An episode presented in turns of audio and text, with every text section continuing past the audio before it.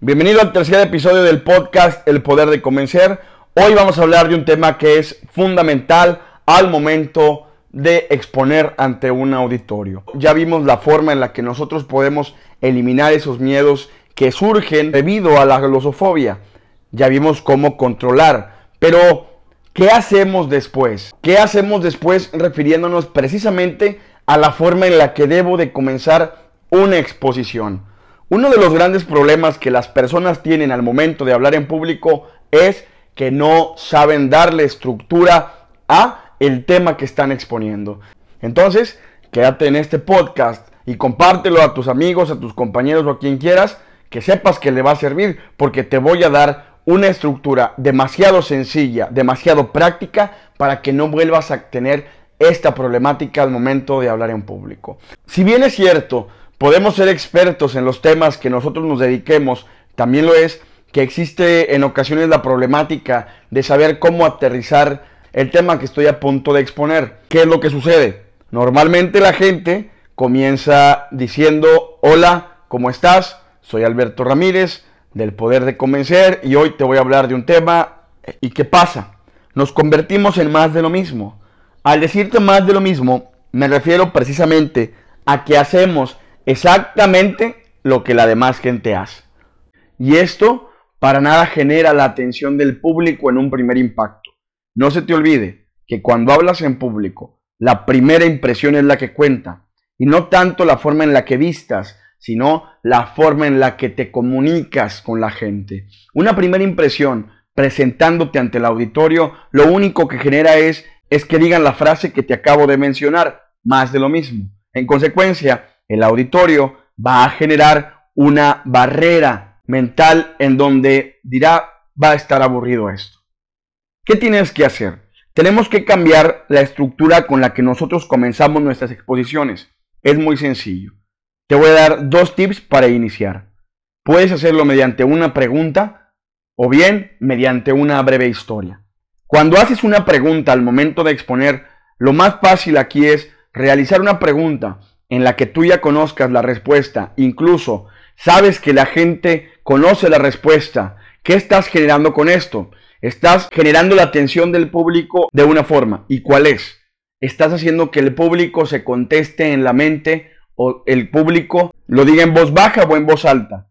Ya va a depender de cada uno. ¿Y qué es esto? Ya generaste la atención. Ya los tienes por completo a tu auditorio. Entonces, si no te gusta hacer preguntas al momento de iniciar una exposición, lo que puedes hacer es contando una breve historia. Recuerda que las historias atraen demasiado la atención de las personas por una simple razón, porque somos chismosos, así como se escucha.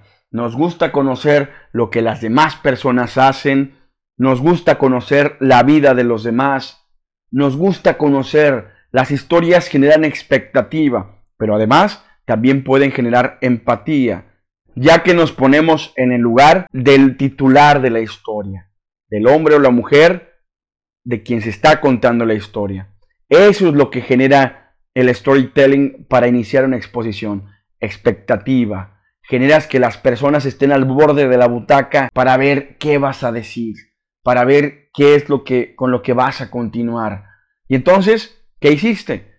Si utilizaste alguna de estas dos maneras, alguna de estas dos formas, lo que vas a generar es que el público tenga la atención en ti desde el principio. ¿Y ahora qué sigue? Ahora lo más sencillo es darle un desarrollo al tema que estás exponiendo. ¿Cuál es este desarrollo? El desarrollo se da aterrizando datos duros. ¿Qué es un dato duro? Estadísticas, datos históricos. No abuses de ellos. Yo te recomiendo que solamente utilices tres para posteriormente llegar al punto central de la exposición que estás dando. Hablar de tu punto de vista, tu postura, generar una propuesta, generar contrastes.